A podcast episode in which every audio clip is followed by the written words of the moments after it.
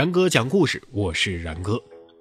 中国历史与文学史上呢，涌现出过不少英雄、神童或者是杰出的文学家，但是其中啊，大多数人只具备这三个身份当中的一个，有少数人兼具这三个身份当中的两个，但是却很少有人同时兼具这三个身份。而明代末年的夏完淳，就是这极少数的人当中最突出，甚至是最无与伦比的一个。夏完淳，字存古，号灵首，又号小隐，乳名叫端哥。明朝灭亡之后呢，他取了一个别名复，这个复呢是光复的复，重复的复。他于崇祯四年，也就是公元一六三一年，出生于南直隶松江府华亭县。现在呢，应该是属于上海市松江区。夏完淳的父亲夏允彝是明朝末年己社的领袖与复社的骨干之一。夏完淳早慧啊，五岁的时候就拜了复社的领袖张溥为师。当时已经七十八岁的著名文学家陈继儒，在亲自的考察之后，写了四首童子赞，赞夏完淳为是童儿，是童神，是童圣。七八岁的时候呢，又有诗文领袖钱谦益做了一首《赠夏童子端歌》，赞其聪慧。幼年的时候的夏完淳呐，不仅是天才绝伦，而且非常的关心国家大事。八岁的时候，他随父出行，顺路呢访问了他未来的岳父，叫钱瞻。席间，他就问钱瞻：“今日世局如此，不知丈人所种何事啊？所读何书呢？”钱瞻惊慌失措，急中生智。他说：“呀，我所种所学与你的父亲差不多。”年少的夏完淳已经阅读了大量的报道国家大事的邸报与唐报，对时局的认识是不断的提高啊，愈发的忧国忧民。十二岁的时候，夏完淳已经是一个思想极为成熟的少年了，而且举止非常老成，博集群书，为文千言历就，如风发泉涌。谈军国事，早早其中。这个时候的明代啊，在农民军起义和清军不断的入侵的这种反复的折腾之下，已经是到了不可逆转的走向死亡的时候了。崇祯十七年，也就是公元一六四四年三月十九号，李自成攻入了北京，崇祯自缢。不久之后呢，吴三桂勾结清军入关，进入北京。弘光元年，也就是公元一六四五年四月份。清军是破了扬州，进行了屠城，死了数十万人呢。接着，清军就占领了南京，弘光朝廷灭亡。清军占领南京之后呢，又迅速的占领了江南，下令全国人民在十日之内剃头留辫，违者呢杀无赦。清廷残暴的压迫与屠杀，引起了人民的激烈反抗。夏允彝与夏完淳就来到了江南军中担任参谋。在军营之中，夏完淳与妻子钱勤传成婚了。起兵失败之后呢，夏完淳与父亲夏允彝避居华亭。夏允彝写作了一部《幸存录》，并且交代夏完淳续写南明史事。然后呢，于九月十七日投水殉国了。年岁的增长，勤奋的写作。与亡国亡亲之悲的冲击，使得夏完淳的诗意啊是不断的提高。完淳的长歌就作于首次参军失败之后，诗歌的典雅伟丽、比兴寄托之意是相当明显的。我欲登天云盘盘，我欲御风无雨汉，我欲涉山泥环环，我欲涉江忧天寒。穷变玉蕊佩珊珊，惠饶桂照灵回蓝。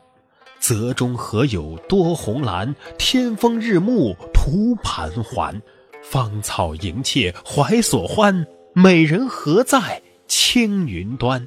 衣悬绡衣冠玉冠，名当垂夸成六鸾。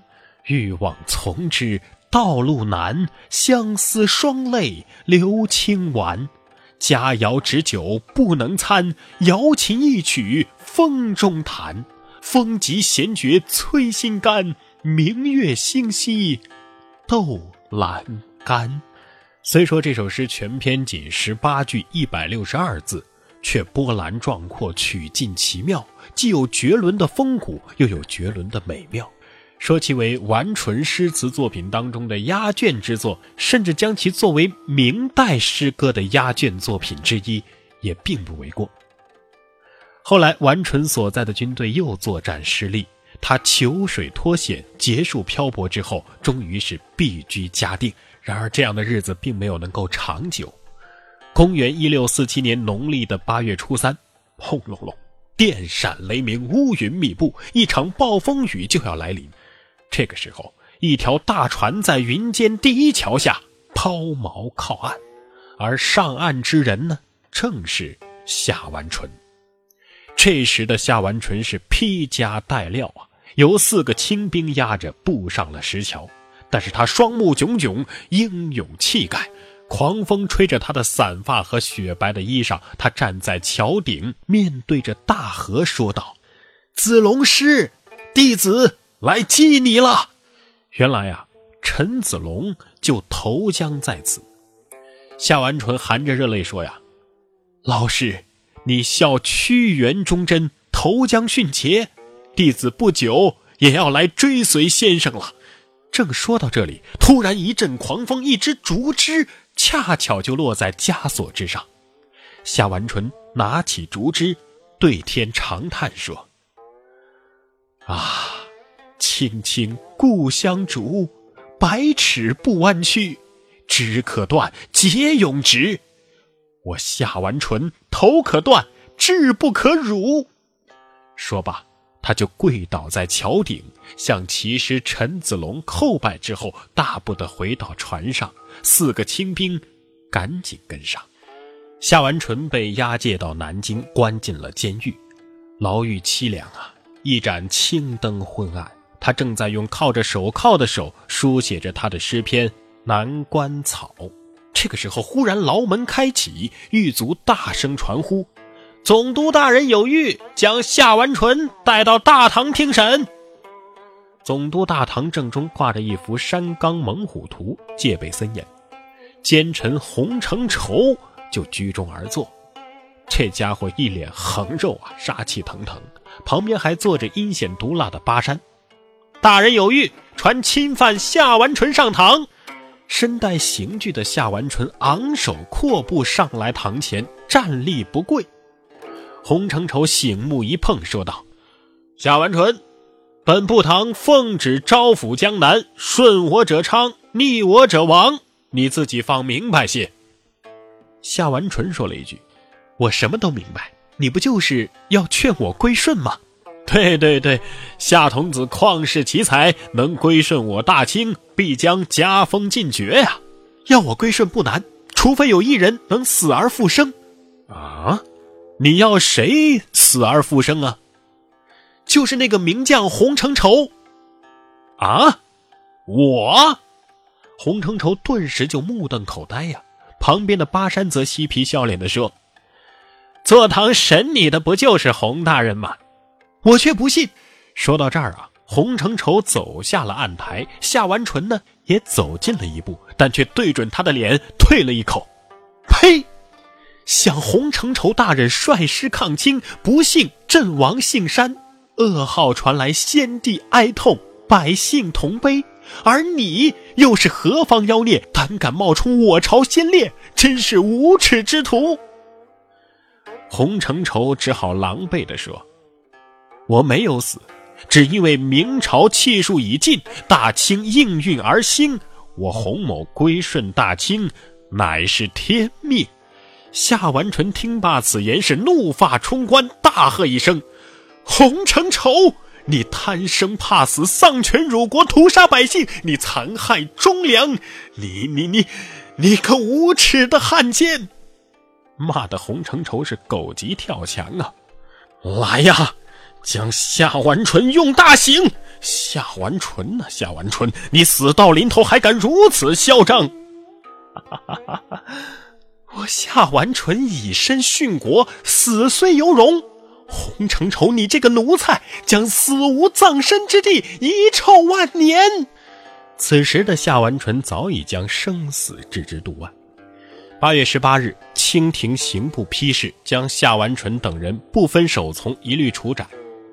完淳得知死期到来，在狱中写了一封狱中上母书，开头就自责：“不孝完淳，今日死矣，以身殉父，不得以身报母矣。”在信中，他将嫡母与生母分别托付给了姐姐夏书吉和妹妹夏惠吉来照顾。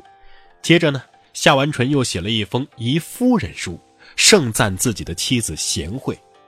想起自己死去以后，十八岁的妻子将难以生存，不禁痛呼：“呜呼！言至此，肝肠寸断，执笔心酸，对纸泪滴。欲书。”则一字俱无，欲言则万般难吐。这个钢铁般坚强的英雄，竟然承认自己方寸已乱，哀痛欲绝，说：“吾泪如，吾侮辱，是我连累了你，是我耽误了你呀。”九月十九日，夏完淳与他的岳父钱瞻等三十三人在南京西市刑场被处决。钱瞻心疼自己的女婿啊，十七岁就要死了，就问他：“你还这么年少，为什么也要死啊？”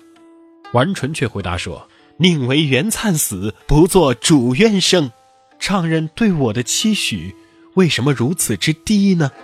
他这句话当中提到的袁灿呢，是宋朝的忠臣，而主冤呢，则是宋朝的叛臣。接下来，这翁婿二人是争先就义。行刑的时候呢，夏完淳坚决不跪，他不跪，刽子手就无法斩其手啊，只好用刀割断了他的喉咙。这个天才文学家也就此壮烈殉国，与其他英雄志士一起谱写了明代最为感人壮丽的篇章。